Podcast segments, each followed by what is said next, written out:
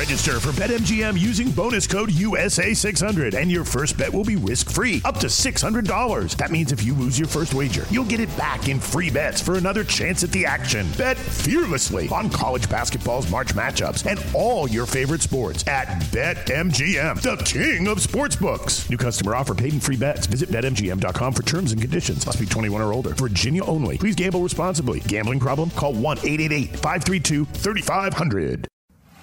Habla español, amigo. Español, amigo.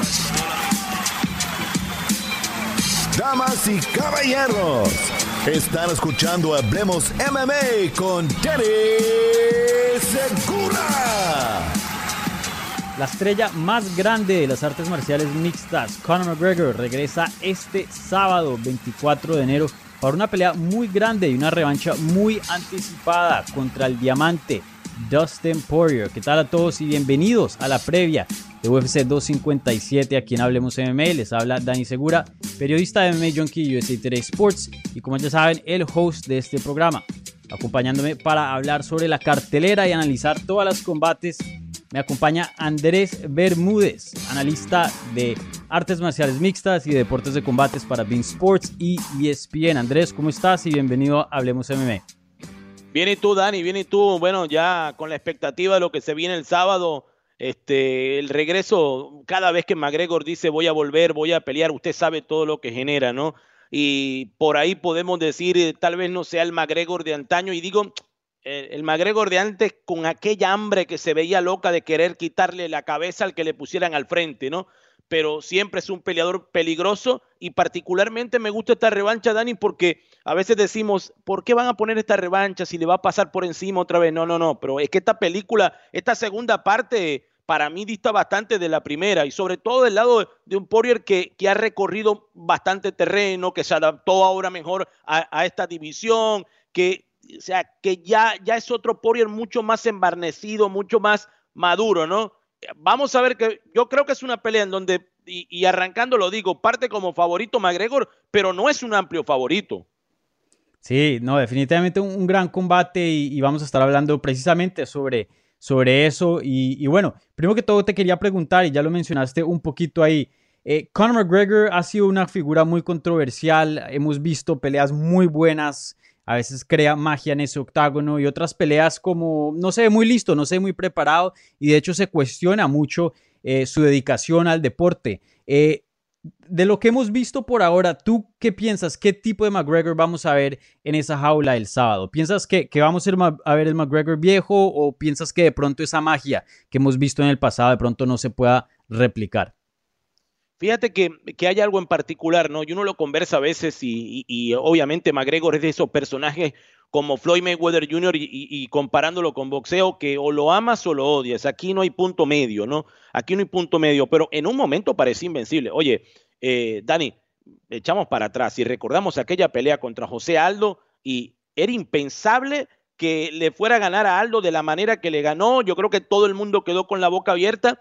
Eh, y en ese momento era como que wow, o sea, wow, lo quiero ver o para ganar o para perder, pero lo quiero ver, pero da espectáculo, tiene una mano izquierda impresionante, ¿no? Pero creo que hay un, un parteaguas, ¿no? Hay, hubo un, corte grandísimo y es en su carrera y, tú como analista también y como experto en la materia eh, seguramente me vas a ayudar en eso y es el hecho de haber enfrentado, enfrentado a Floyd Mayweather Jr. Nunca pensó ganar tanto dinero una sola noche y en una pelea en donde a la final no sabemos si hubo un pacto, si no hubo un pacto, si fue arreglado, qué pasó, no sabemos, pero se ganó un billete, un billetal que jamás se iba a ganar eh, dentro de la UFC en una noche. Y dijo como que ya va, pero momentico, o sea, yo en una pelea contra este generé este dinero, no fue el mismo McGregor, es como que de repente le cayó el 20 que la cuenta la tenía full de billete, full de dinero y que tenía el futuro asegurado. Eh, y creo que es cuestión de hambre, ¿no? Obviamente es un profesional, es un súper peleador que cuando llega al 100% es capaz de ganarle a cualquiera menos a Khabib, porque esa sí no me la venden a mí. O sea, en una revancha para mí Khabib llega y le pasa por encima, ¿no? A McGregor, pero que le puede ganar a otro cualquier peleador. Lo vimos contra el Cowboy Cerrone, es cierto. El Cowboy ya no es el Cowboy, es un cuerpo súper golpeado, pero hizo lo que quiso con él, ¿no? En un regreso al octágono. Y ahora un año después, ¿no? Un año y algunos días después va a enfrentar a Poirier. Por eso hay que darle el beneficio de la duda siempre. Cuando él regresa está al 100%. Él decía que el 2020 iba a ser su año. Cae la pandemia, afecta a todo el mundo, no puede hacer otra pelea.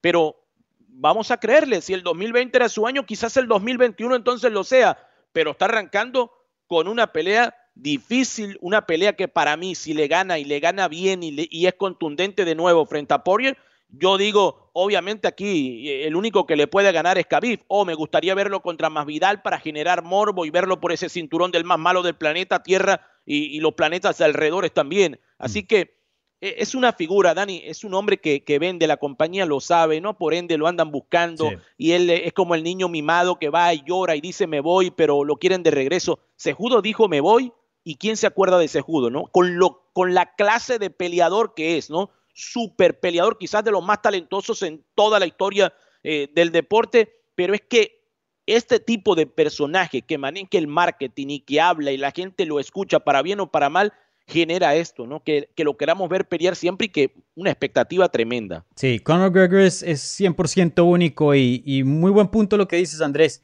Eh, me acuerdo muy bien algo que dijo Conor McGregor cuando estaba subiendo los rankings de UFC y todavía no era campeón. Y dijo algo así más o menos en inglés. Eh, es difícil levantarse y trabajar cuando te levantas con calzoncillos de seda.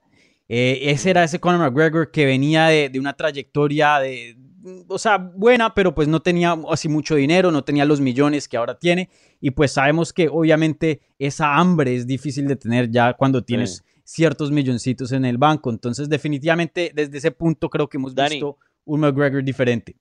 Esto es tan, para McGregor, eh, el, camino a, hacer dinero y la máquina en la que se convirtió, eh, o sea, es tan grande todo el marketing que mueve que va a enfrentar a Porio, ¿no? Pudiéramos decir ya a Khabib, que, que también yo no entiendo bien, Dana White dice que si, da, si lo impresiona alguno de los dos peleadores, piensa en regresar. O sea, algo que me parece como que es raro, ¿no? ¿Vas a regresar o no vas a regresar?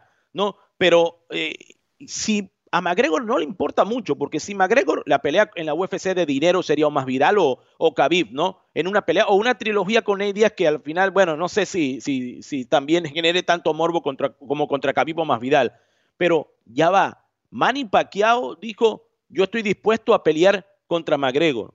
Y McGregor ya dice, un momentico, pero si yo enfrenté a Floyd por aquel billetal, de pronto enfrento a Manny Pacquiao y también no sé si haya la misma cantidad, pero por lo menos la mitad la va a haber y eso no lo voy a conseguir tampoco dentro de la UFC. Es que el panorama para este tipo de personajes siempre está más claro. Para bien o para mal, ganen o pierdan, siempre generan esa expectativa. Sí, definitivamente. Eh, pero todo indica que vamos a ver un McGregor por lo menos más enfocado, no hubo así cosas muy negativas en cuanto a, sabíamos que eh, para sus últimas peleas habían rumores de que pues estaba mucho de rumba y como que no se estaba concentrando muy bien en el combate. Este McGregor, por lo menos de lo que hemos visto por ahora, lo que ha dicho su nutricionista, igual con el Instagram, se ve un McGregor en una forma excelente. Me parece que las 155 libras es la categoría adecuada para él. La verdad, 170 nunca me gustó, me parece que es muy pequeño para esa división. 145, dudo que vuelva a regresar a esa división. 155 es la división perfecta. Entonces,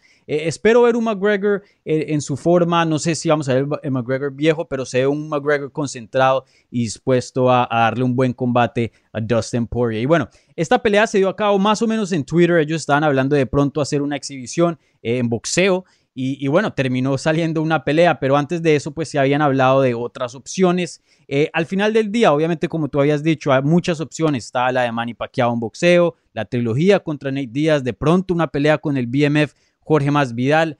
Y, y bueno, se dio esta revancha con Dustin Poirier. ¿Tú crees que esta era la pelea adecuada siguiente después de ese knockout que tuvo McGregor en 40 segundos contra Donald Cerrone?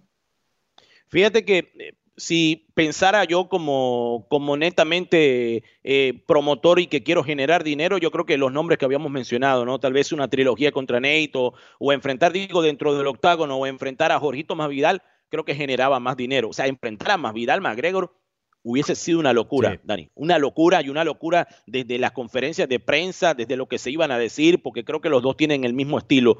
Pero, y, también lo, mencionaba ya, eh, hablaron de exhibición para el mes de diciembre, creo que la tenían pactada al principio de diciembre, se termina pactando la pelea, sí, dentro del octágono agarró Dana White y dijo, no, no, usted no ninguna exhibición, ustedes van a pelear, pero, pero pelean en el octágono. Este, así que yo no, no creo que era de estos nombres llamativos en cuanto a, a, lo que venden fuera del octágono, pero es un buen rival. O sea, estamos hablando de un Poirier con 26 victorias. Estamos hablando de un Poirier que, ah, bueno, perdió hace poco o hace un año y algo contra Khabib, pero a Khabib no le ganó nadie. Estamos hablando que le ganó a Hooker. Bien, Hooker va a enfrentar a, Chandler, también como pelea costelar, un combate súper interesante. Estamos hablando a un hombre que inclusive le ganó a Holloway en otro tipo de peso, pero le ganó a Holloway que también se adaptó a la división y es el peso de Poirier. O sea, es el peso, aquí sí se siente bien. Entonces, eh, no sé si en lo mediático sea el rival idóneo, pero de que es un rival real en lo deportivo y en lo que le pueda, eh, le pueda ocasionar, la dificultad que pueda eh, sobrevenir para McGregor, sí, es un tremendo rival. Es el ranqueado, creo que número dos de la división, o sea, Estamos hablando del número 4 contra el número 2. Sí, sí va a ser un gran rival. Va a ser una buena pelea. Va a ser una buena pelea y no le creo a McGregor cuando dice que lo noquea en 60 segundos, o sea, en un minuto. No, no lo creo, no lo creo y no lo creo porque está enfrentando un hombre que llega en su momento prime, ambos con la misma edad, pero que llega con actividad, que llega eh, ya ahora con otra, otro tipo de mentalidad, así que va a ser un tremendo choque. De eso sí estoy seguro, plenamente seguro. Mm. Ese y esta y la coestelar son dos tremendas batallas, ¿no? Te digo, a mí me gustaría verlo contra Nate Díaz. Esa era, me parecía que era la pelea adecuada siguiente después de ese knockout contra eh, Cerrone. Me parece que Nate Díaz es un oponente, la verdad, más fácil que Dustin Poirier. Tú y yo lo sabemos. Dustin Poirier es una máquina. Y, bueno, si McGregor eh, quiere estar arriba de, en el tope de UFC, pues necesita estar ganando. Y esta es una pelea que pues se le puede poner eso a riesgo. Con Nate Díaz, o sea, ya ha comprobado que le puede ganar y obviamente esa trilogía está pendiente. Y bueno, la verdad, para, para admitirte, eh, yo ya estoy cansado un poco de, de, ese back and forth que ellos tienen todo el tiempo en Twitter. Me parece que deberían eh, terminar eso de una vez y hacer esa trilogía. Pero bueno, como dijiste tú, se dio esta pelea contra Dustin Poirier, que sigue siendo una pelea muy, muy buena. como dijiste. Dani, Dale. ¿Tú crees, Dani, que, que si McGregor viene y noquea a Poirier y, le, es una locura y le gana en 60 segundos, ¿tú crees que McGregor hoy en día está para ganarle a Khabib? O es que yo no veo, pero ningún tipo de chance. O sea, y pensando aquí en que McGregor salga y se coma vivo a Poirier, ¿no? Eh, se coma vivo, yo no veo ningún chance que le pueda ganar a Khabib. Eh, pero bueno, cualquier cosa puede ser. Y, reserva ahora complicada también la 155 dar el peso. Sí, no, definitivamente. Y reserva sus comentarios porque más adelante vamos a hablar de Javi, porque obviamente otra pelea en el evento coestelar también va a involucrar de pronto, no sé, a Javib. Definitivamente fue en esa conversación. A ver si Javib de pronto regresa. Esos nombres de eh, Michael Chandler y Dan Hooker se mencionaron. Entonces, más adelante vamos a hablar de Habib. Eh, pero siguiendo hablando de esta pelea estelar, obviamente un combate muy grande, entonces hay bastante de qué hablar. Como dijiste tú, una revancha ya desde hace bastante, desde el 2014. ¿Cuáles crees que son las diferencias más grandes hoy día eh, entre esas dos peleas, entre el 2014 y hoy día en el 2021? No, el peso para, para Poirier, eh, ya más adaptado ahora a las 155 libras. también lo que te decía, McGregor, enfrentó al Cowboy, pero McGregor antes del Cowboy no sabíamos si era el McGregor de antaño en cuanto a lo que tenía en 2019, no peleó. En 2018 eh, enfrentó entonces eh, por aquella pelea en donde, en donde caía, eh, perdía contra Khabib, antes había enfrentado a Eddie Álvarez, había enfrentado a Floyd Mayweather, pero es que venía como que una buena, una mala, pero no hablo de la actividad, no hablo de su desarrollo dentro del octago, no hablo de la mentalidad no, venía de tirar el circo con este, después no, pero después sí voy en serio y después se enfrentó a Khabib y, habló y habló y habló y Khabib llegó y le pasó por encima.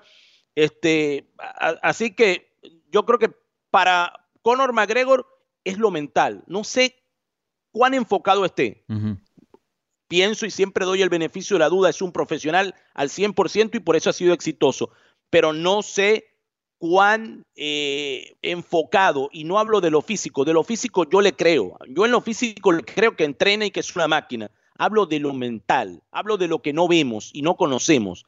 O sea, ¿dónde está la cabeza en este momento de Conor McGregor?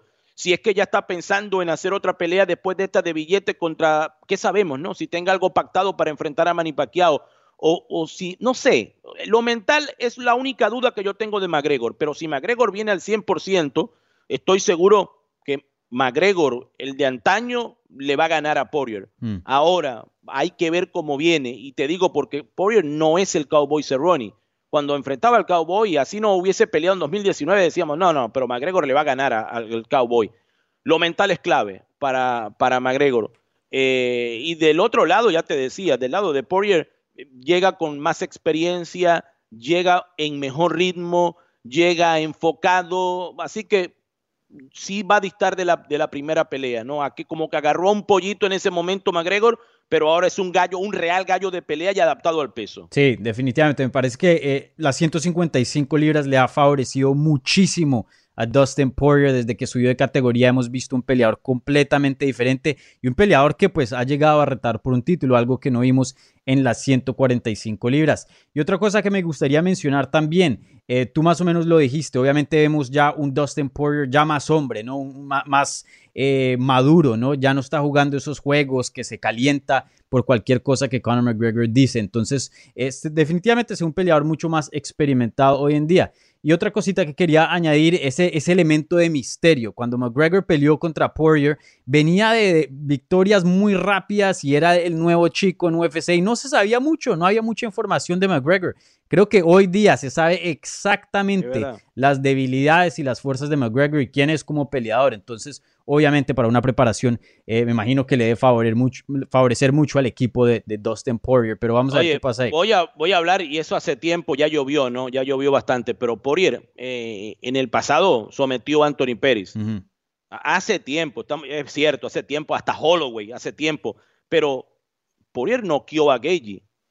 O sea, estamos hablando de un peleador que de pie es una máquina y le hizo lo que le hizo a Ferguson, más allá de que después perdiera con Khabib, pero, pero le hizo lo que le hizo a Tony Ferguson, ¿no? Eh, es decir, que ha llovido, ha pasado, ha enfrentado otro tipo de, de rivales y por eso creo que está enfrentando a, a otro peleador y es otra película. Esta película es totalmente diferente. Dani, yo no veo, no es que no veo la manera, como yo sé que a McGregor le gusta hablar, pero no veo la manera cómo lo vaya a noquear rápido. Sí, no, O sea, mu- eso- no lo veo dudo, yo. Lo dudo. Si, si otros peleadores como el Eddie Alvarez no, no lo pudo hacer, el Justin Gage, como dijiste, sé que Conor McGregor tiene mucho poder, pero me cuesta Mm. creer. Y bueno, eh, más o menos me- con los comentarios que has dicho, más o menos me indica que no estás de acuerdo con eh, qué tan favorito está Conor McGregor para este combate. Eh, dinos por qué no, porque y, y- y quién crees que va a ganar este combate. Dinos tu predicción oficial para esta pelea. No, no, creo, creo que lo gana McGregor, creo que lo gana McGregor, pero cuando te decía que no lo veo como un amplio favorito y te lo doy con porcentaje, lo veo con un 55-45. O sea, veo una pelea cerrada, veo un primer asalto. Aquí lo único es que, que Poirier de pronto venga y en el primer minuto quiera demostrar de que tiene más pegada o que tiene mejor boxeo a la hora de estar de pie y, y que se enfrasque en un, un toma que te doy y venga este y lo agarre con una izquierda y lo siente. O sea, pero es peligroso. O sea, estamos, sabemos también que si a McGregor lo llevan al piso, por ahí va a correr peligro. Y, lo veo como favorito, pero no como un amplio. Para mí 55-45. Le quiero dar el beneficio de la duda de que cuando McGregor llega al 100% es capaz de ganarle a cualquier tipo de peleador, ¿no? Y, y por eso creo, arrancando año nuevo, ya lo había dicho, para el 2020 eh, él esperaba que fuera su año, no lo pudo conquistar por la cuestión de la pandemia, a pesar de ello ganó una pelea. Quiero darle el beneficio de la duda, quiero pensar de que viene súper bien preparado, es un profesional y que cuando está al 100 es capaz de ganarle a cualquiera, por eso creo que un 55-45 lo veo llevándose la victoria frente a, a.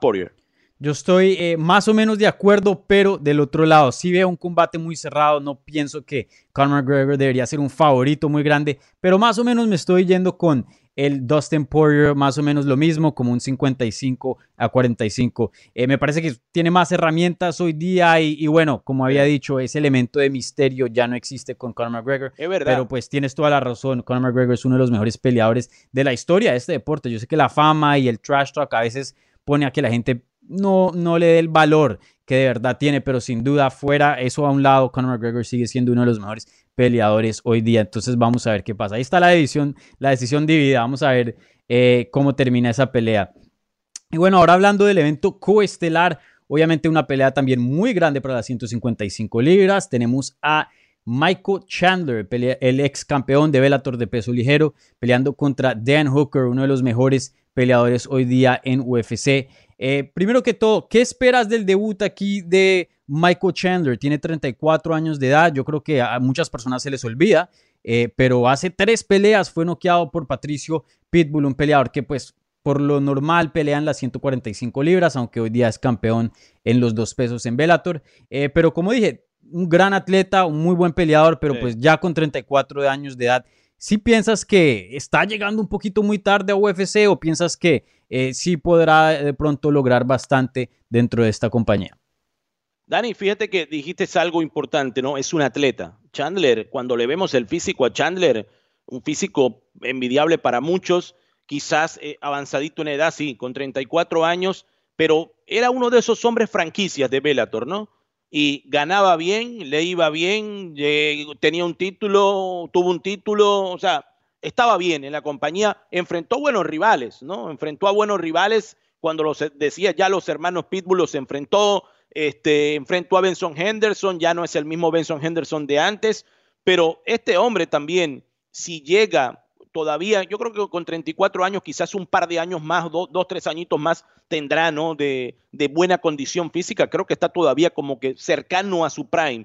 Eh, yo creo que sí va a dar lucha, sí va a dar lucha y esa era una buena, fíjate que, que es un buen punto, ¿no? Porque si Khabib eh, está o no está dentro de la compañía, sigue estando rankeado, ¿no? Pero no sabemos al final cuál es el futuro.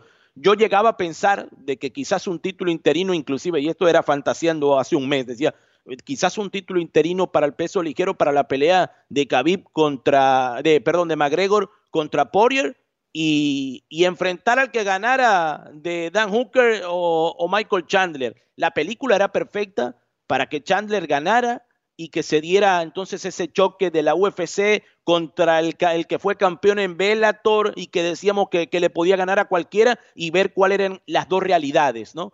Pero sí creo que llama la atención, sí creo que es un hombre físicamente muy fuerte, es un hombre que tiene eh, experiencia, más de 20 victorias, eh, tiene una buena cantidad de knockouts, pero que también puede ir al piso, así que es interesante. Para mí es, obviamente, McGregor Poirier, pero estas, por eso es la pelea coestelar. No, es una pelea que llama la atención y es el morbo de ver a Michael Chandler, que decíamos va a entrar a la UFC, se viene, no, pero que él no quiere, que él dice que no le interesa y que al final del día tiró el brinquito. Sí, vamos a ver, yo estoy muy entusiasmado, he estado cubriendo Bellator por mucho tiempo y sí, Chandler ha sido la cara de Bellator por muchos años y siempre nos hemos preguntado cómo le iría a Michael Chandler en las 155 libras del otro lado de UFC y por fin creo que vamos a tener una respuesta. No creo que sea el caso como Ben Askren que llegó ya muy tarde a la promoción. Mm. Estoy de acuerdo contigo, creo que está, si no a lo último de su prime, o sea, justo afuera. Todavía sigue siendo un peleador muy, muy bueno y élite en las 155 libras. Y bueno, se había hablado de mucho en cuanto a sus oponentes. Obviamente fue un oponente de reemplazo para la pelea de título pasada en las 155 libras cuando eh, el Habib Nurmagomedov sometió a Justin Gage y obviamente eh, no pudo ser reemplazo, pero de todas maneras estuvo en esa conversación. En esa oportunidad, ¿no? Sí. Que, inclusive Chandler dio el peso, eh, claro. estaba preparado todo. Él estaba listo, pero bueno, las cosas no se dieron para él. También se habló de pronto una pelea contra Tony Ferguson, ahí tampoco sucedió nada. Y ahora termina con Dan Hooker. Él admite que Dan Hooker no estaba en su radar para su debut en UFC, pero bueno, esta fue la pelea que se dio. Eh, ¿Crees que es la pelea adecuada? ¿Tú cómo te sientes de, este matchup? ¿Piensas que de pronto eh, otro oponente hubiera sido mejor para el debut de Michael Chandler? Fíjate, pero no, eh, vamos a ver opciones, ¿no? Eh, si veíamos, Ferguson perdió con Oliveira, Gage agarró, eh, Khabib le ganó, entonces tampoco es que la baraja de opciones estaba mm. tan grande. Yo creo que al final es un, es un buen rival, ¿no? Es un hombre con 20 o, casi 20 victorias, un hombre que la mayoría son por finalización, 10 knockouts, la mitad, el 50% de sus victorias. Eh, sí, viene de perder con Poirier, pero yo creo que es un buen rival. Antes de perder con Poirier, había ganado tres peleas consecutivas. Por ahí Felder y a quinta. Es decir, que era un hombre, es un hombre interesante. una pelea muy cerca con Poirier. Sí, por cierto, leí por ahí que, que em, eh, Hooker no va a poder, y cuestiones también lo, lo extradeportivo que es complicado hoy en día, Dani, él no puede regresar a Nueva Zelanda como hasta marzo, hasta abril por los protocolos sanitarios. O sea que eso también lo motiva a decir, oye, ya va, yo estoy tomando esta pelea y yo voy a arriesgar todo para no poder ir a mi tierra con mi gente hasta, hasta dentro de dos o tres meses. O sea, creo que en lo motivacional también es un esfuerzo grande el que hace Hooker, que a veces no lo vemos, ¿no? Sí, claro. Sí, en Nueva Zelanda está muy estricto con esto de, de, la pandemia, del COVID. Creo que Robert Whittaker, cuando peleó el año pasado, creo que se quedó como casi un mes, como tres semanas en un hotel que tiene designado obviamente el gobierno, entonces obviamente eh, un riesgo más grande para, para, esa gente, pues porque están dejando todo atrás, como tú dijiste. Y, y, bueno, vamos a ver, yo estoy de acuerdo, un combate muy bueno. Me hubiera gustado verlo contra Tony Ferguson, pero creo que el Ferguson se puso ahí un poco de necio y tomó esa pelea con Oliveira. Me hubiera parecido que Chandler Ferguson hubiera sido mejor, pero bueno, Ferguson va a hacer lo que Ahora, Ferguson lo hace. que es la vida, Dani, lo que es la vida. Charles Oliveira viene y le, y le, gana, le ganó, no, o sea, le, Le le pasó ganó por de encima. principio. Sí, le pasó por encima, lo llevó a la, a la universidad y lo de Ferguson también. Perdió fácil en la pelea de pie contra Gagey. O sea, que ya lo dominaron de pie como le dio la gana a Gagey. Y ahora vienen y lo dominan en el piso, que hasta por poco lo, ¿te acuerdas? Lo somete con la palanca de brazos, primero, Mm. segundo asalto, finalizando, que lo salvó al, al final que terminaba el round. Otra pero- persona se tap out. Pero exacto, pero, pero decir como que, wow, Ferguson de repente era el hombre a vencer en un momento, decíamos, bueno, tal vez pueda vencer a Khabib, se, se cayó, se cayó, una- las, las cuestiones del destino. Pero del otro lado también, y te mencionaba y rapidito solamente, Charles Oliveira es un histórico de la compañía, Sí. o sea, un histórico en sumisiones. Y resulta, pero que es un hombre que no llama la atención en lo mediático y por eso siempre vuela debajo del radar pero fuera otro que medio hablara un poquito más y, y yo creo que estaríamos diciendo, bueno, ahí está la pelea de Khabib entonces, o este le enfrenta al ganador de McGregor contra Poirier, o sea, para que vea lo que son las cosas, ¿no? Hay, hay veces y uno de pronto dice, no, me gusta ser más humilde, pero a veces como que hay que hablar un poquito para que te presten atención. No, de- definitivamente. Y, y- bueno, la barrera del inglés yo creo que lo perjudica Exacto. mucho. Obviamente, UFC es un deporte global, está en todo el mundo, pero eh, pues es una compañía americana, ¿no? Entonces el público generalmente eh, habla inglés, la mayoría. Entonces, pues le perjudica solo hablar portugués. Lo mismo que le pasó al Jose Aldo por mucho tiempo, pues que era campeón, estaba en el top, pero el potencial de poder ser una estrella más grande lo perjudicó por el lenguaje. Pero sí, Charles Oliveira definitivamente uno de los mejores de las 155 libras y deberían hablar más de él, pero bueno, vamos a ver si de pronto cambian las cosas en el futuro. Y bueno, Oliveira, Oliveira en 2020 le ganó antes de la pandemia Kevin Lee, creo que en Sí. Brasil, que esa fue la última cartelera antes, del, antes de que cerraran todo, en marzo. Brasilia. Que ahí peleó Demian Maya, perdió, esa vez perdió Demian Maya, no recuerdo, se me olvidan ya las carteleras, pero eso fue sí como un eh, mediados de marzo. Sí, eh, sí, fue la última cartelera eh, que tuvo UFC ya después de que cancelaran. Ya, ya ahí todo. Brandon Moreno peleó ahí, le ganó al Jussier Formiga. Cre- creo que inclusive esa cartelera ya fue sin público en Brasil. Sí, exacto, sí, porque ahí ya estaban empezando en Brasil a, a cerrar las cosas.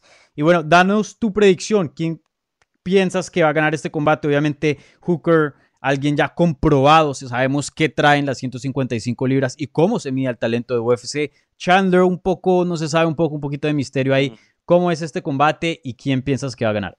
No, no, yo, yo voy a jugar ahorita al matchmaker o al promotor que, que dice yo pacté esto para que luciera este. Yo, yo quiero ver a Michael, quiero ver yo particularmente a Michael Chandler eh, ganar. Le doy también el beneficio de la duda. Eh, creo que llega bien físicamente, creo que llega también con ánimos y sobre todo, Dani, porque él llega a mostrarse. O sea, es el reto también personal de decir, eh, estos dicen que vengo de Bellator y que quizás no estoy a la altura de, de, de los 155, por lo menos de los primeros rankeados, pero les voy a demostrar de que Michael Chandler llegó para quedarse. Entonces ese reto personal que también a veces como que da un empujón, ¿no? Y yo lo quiero ver ganar y sobre todo ver ganar bien, en una buena pelea para decir entonces está para enfrentar al ganador de McGregor y Poirier o está para enfrentar a o qué es qué pasa si Chandler llega y tira también un knockout loco a, a Dan Hooker. O sea, es como decir, oye, cuidado, Khabib, que también te tenemos este rival, ¿no? Claro. Es súper interesante, yo lo quiero ver particularmente ganar. Sí, igualmente yo, y bueno, yo pienso que va a ganar, pienso que debería ser el favorito en esta y, y bueno, tiene todo para hacerlo, pero pues Dan Hooker obviamente también un peleador muy peligroso y, y me parece que Dan Hooker eh, puede perder y aún así tener un futuro muy grande dentro de UFC. En cambio que Chandler, obviamente, como habíamos Sí. dicho, 34 años de edad, esta es la oportunidad que tiene. Si llega a perder y perder muy feo, se le dificultan las cosas para poder volver a llegar al top y de pronto ser un retador del título eh, en el futuro. Entonces vamos a ver qué pasa ahí. Y, bueno, eh, quería hablar de Javib y dejar esto para después de estas dos peleas. Obviamente hace poco en la última cartelera de UFC vimos a Dana White pues hablando del futuro de Javib. Y nos había dicho todo el tiempo y nos prometió esto va a ser una sí o no. Facilito, les voy a tener una respuesta, se lo vamos a anunciar. Y llega el anuncio y nos dice lo mismo que sabíamos antes. De pronto, de pronto regresa, de pronto no, está interesado en un regreso, pero no hay nada certero. Eso sí, los dos, los cuatro que pelean en, las 155 libras en el evento estelar y coestelar en UFC 257, si llegan a hacer algo espectacular, de pronto pueden eh, llamarle la atención de Javi para que pueda regresar al octágono. Entonces, te pregunto yo, de esos cuatro, ¿Quién crees que tiene el mejor chance de de pronto llamarle la atención a Javib y que regrese a UFC? El que le dé más dinero, eh, McGregor. ¿No? Todos los cañones, todos los cañones tienen que ir apuntados a, a McGregor de que, de que gane y que le diga, eh, en el, en el speech, oye, pero yo ahora sí tengo la fórmula para ganarte y, y que empiecen a hablar bastante. Pero Dani va a regresar. O sea, él va a pelear por ese 30 y 0 yo creo que a mí no me quedan dudas. Ya el hecho solamente de sentarse y de entrar y de todo lo que, lo que generaron, te recuerdas, ¿no? Los dos caminando a la habitación, abrían la puerta, oye, nos vamos a reunir, lo decimos el sábado a las 3 de la tarde, o sea, lo vendieron bien, eh, sí creo que regresa. Eh, creo que en estas dos peleas, y hablo de la estelar y la coestelar del próximo sábado, creo que va a haber una gran victoria y hablo de cuando hablo de una gran victoria es que va a haber un desempeño espectacular y, por ahí entonces van a decir, sí, este va a ser el próximo rival para Khabib, pero la compañía sabe que también eh, necesita de Khabib, ¿no? O sea, necesita de este tipo de figura, porque no solo, Khabib no es el caso de McGregor de que habla y habla y habla, no, este es el que habla poco pero cumple, ¿no? Y aquí es el reto para ver, o sea, aquí lo interesante es ver, puede mantener el invicto, habrá alguien que le pueda ganar y e, ese morbo también es el que vende yo, yo particularmente, independientemente cuál sea el rival, y te hablo de o los cuatro de las estelares o coestelares, eh, de la estelar o coestelar del día sábado, o sea Oliveira, o sea quien sea, Dani, yo no veo quién le pueda ganar a Khabib. O sea, no lo veo. Creo que todos sabemos lo que va a hacer. Es tan bueno que todos los peleadores saben cuál es el plan de Khabib. Todos lo saben. Te va a llevar al piso, te va con el gran pound, te va a ir desgastando poco a poco, o te somete o te gana con el gran pound. Todos sabemos lo que va a hacer, igual lo hace. Es tan bueno que igual lo hace. También pienso, y obviamente lo han sentido los que lo han enfrentado, debe ser un tipo físicamente demasiado fuerte. Sí. O sea que cuando te cae encima, ahí no hay manera eh, de salir, ahí no hay escapatoria, ¿no? Así que yo creo que regresa, yo creo que para mí, yo lo veo imposible. Yo, André Bermúdez, veo imposible que a Khabib le quiten el invicto, por lo menos en la próxima pelea. El 30 y 0 para mí no se lo quita nadie. Eh, y creo que la compañía va a apuntar, obviamente, a que enfrenten una pelea de revancha y vender como que ahora McGregor sí tiene la fórmula, ¿no? Como, como la fórmula secreta de la Coca-Cola. Bueno, yo tengo la fórmula secreta para vencer a Khabib pero lo dudo. Pero esa era una canción, creo, yo soy viejo, una canción de José José, lo dudo, lo dudo que le puedan ganar. Vamos a ver qué pasa. Me gustaría tener tu optimismo porque la verdad yo no estoy tan certero que Javib regrese. Eh, sabíamos que quería esa pelea contra George St. Pierre para el 36 y retirarse. Dana White, por cualquier razón, no quiere hacer esa pelea para nada. Dudo que George St. Pierre regrese. Y, bueno, no creo que la de McGregor de pronto, porque ahí está la plata, obviamente, eh, fácilmente y contando el boxeo. una de las peleas más grandes que puedes hacer hoy día de los deportes de combate. Me atrevería a decir que esa revancha sería más grande que una pelea, por ejemplo, entre Joshua y, un, Tyson Fury o algo así. Una pelea enorme, pero eh, pues Javier también tiene su platica, entonces no sé qué tanto quiera más y sabemos que es un peleador pues un poco de, pronto menos extravagante que el McGregor, pero pues tampoco puedo decir con certeza que, que no va a regresar porque pues está en su ¿no? ganar? yo no veo a nadie, a nadie ¿Ah? que le pueda ganar. Yo no veo a nadie que le pueda ganar.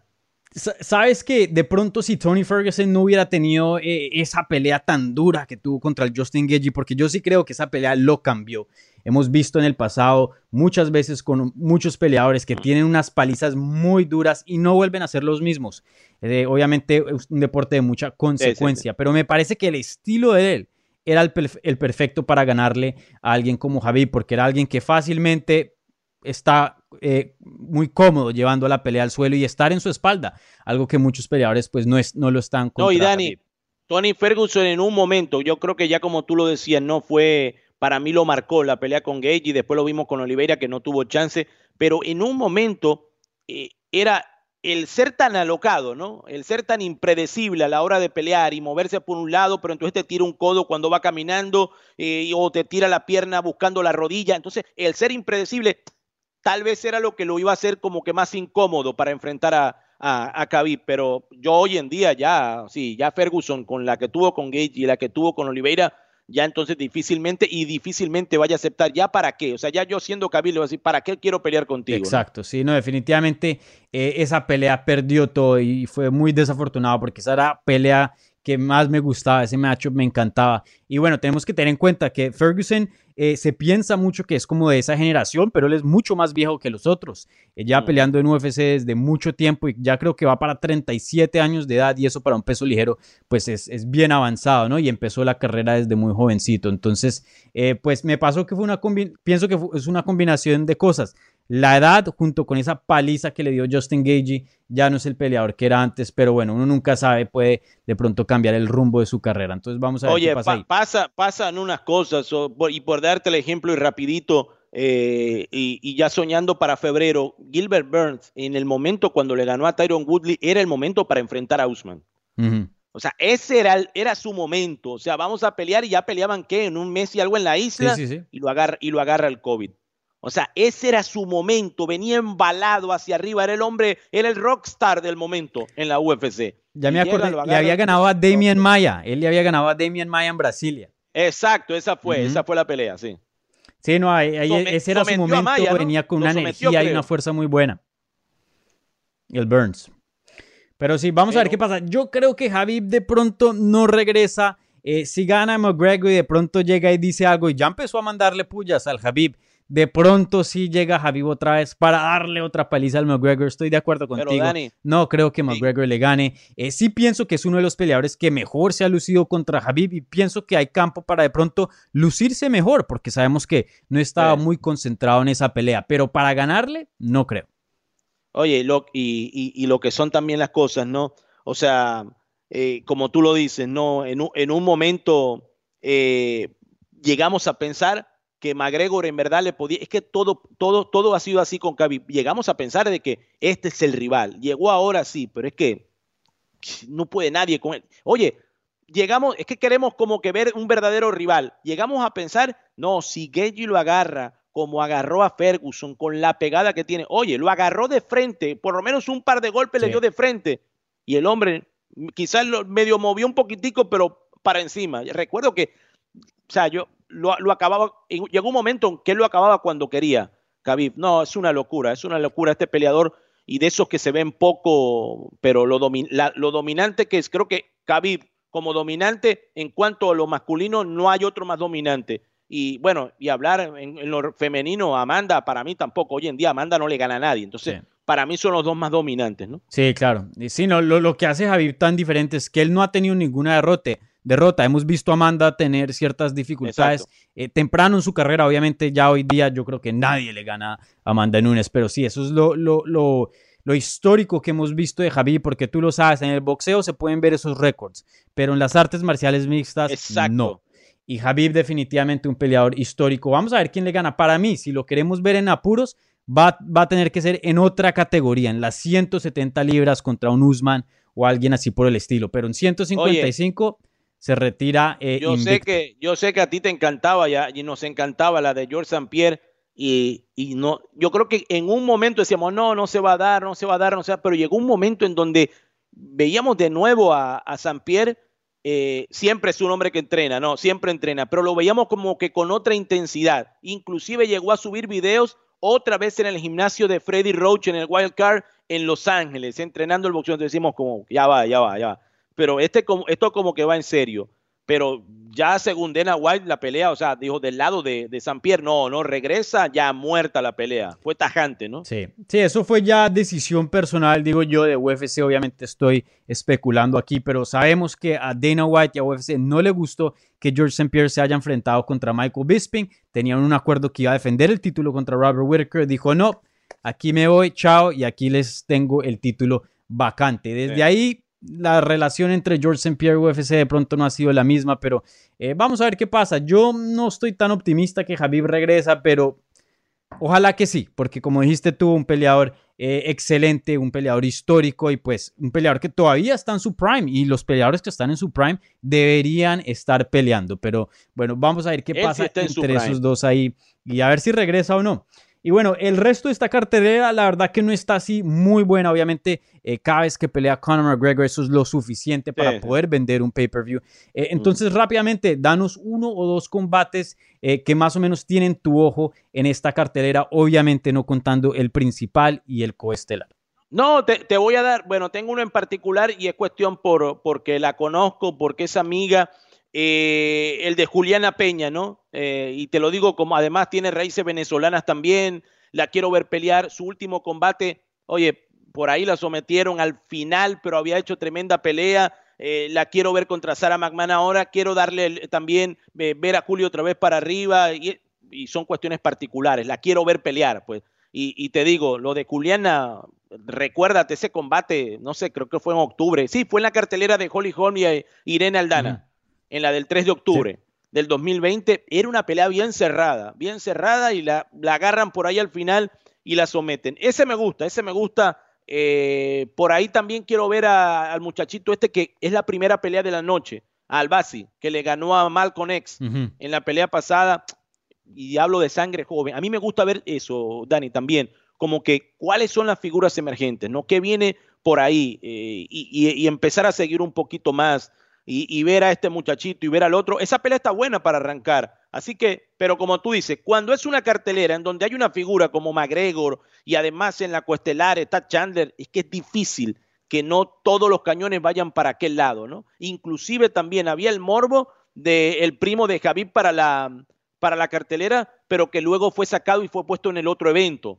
Eh, eh, no sé si fue para, dicen que para que no se cruzara eh, McGregor y, y Khabib todo ese morbo también, toda esa película, ¿no? Pero esa llamaba la atención también por el hecho de que iba a estar el primo el mismo día, la misma noche, cerca a este. Eh, pero nada, o sea, cuando McGregor levanta la mano, olvídese, era como cuando Ronda peleaba, en un momento era la cara, o cuando John Jones pelea, entonces son figuras que exceden al deporte, que van más arriba y que este e, estos fenómenos solo ocurren con este tipo de figuras, Dani. Cuando pelea, McGregor y te lo digo y te lo estoy diciendo en serio, me empiezo a recibir mensajes de aquel amigo mío del colegio que no ve UFC. igualito yo, sí. Ah, pero que, oye, ¿y, a qué hora es que pelea McGregor? ¿Y cuándo es que pelea McGregor? Entonces tú, dices, ah, no, ya va, las mujeres también. Oye, que me dijeron que... Entonces tú dices, no, no, no, ya va. O sea, es que esta figura excede al deporte, o sea, va más allá del deporte. Sucedió lo mismo y rapidito solamente el pasado mes de noviembre, con cincuenta y pico de años, peleó Mike Tyson y el mundo se paralizó para ver a Mike Tyson. Entonces, son figuras que van más allá del deporte, ¿no? Y eso sucede con McGregor. Todo el mundo lo que... Ah, tú le preguntas a la mayoría que no sea eh, el hardcore de, de MMA y te dice, no, no sé, de la cartelera no sé, sé que pelea McGregor.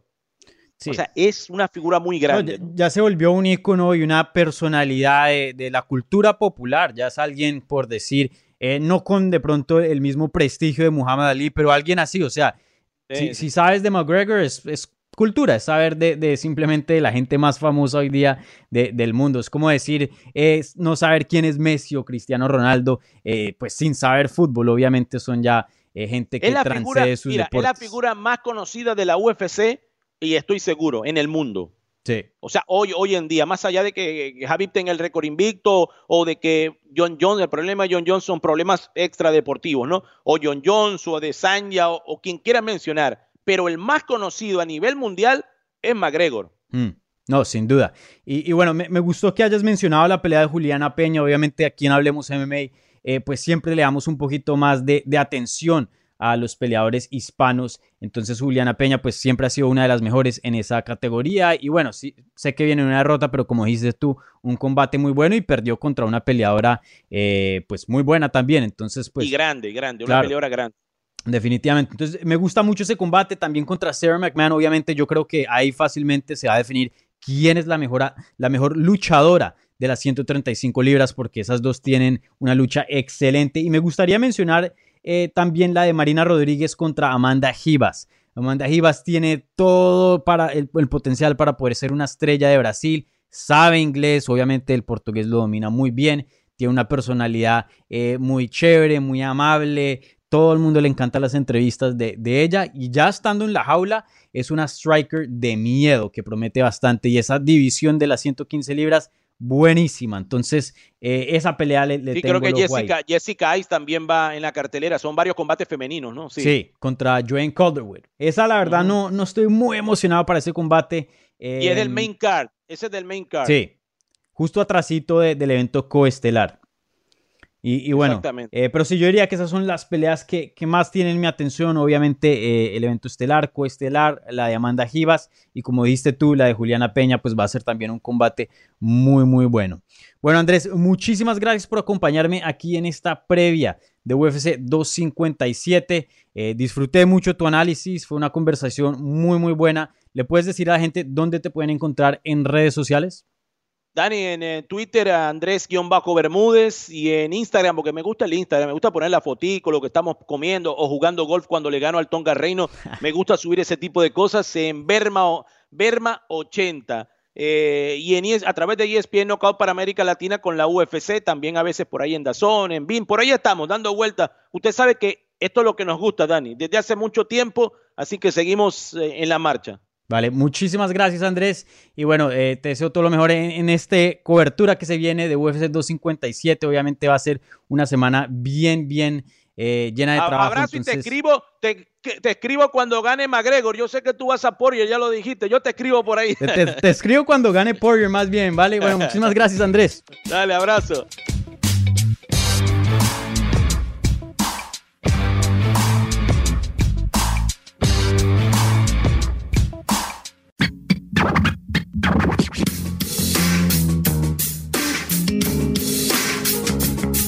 Gracias por escuchar Hablemos MMA.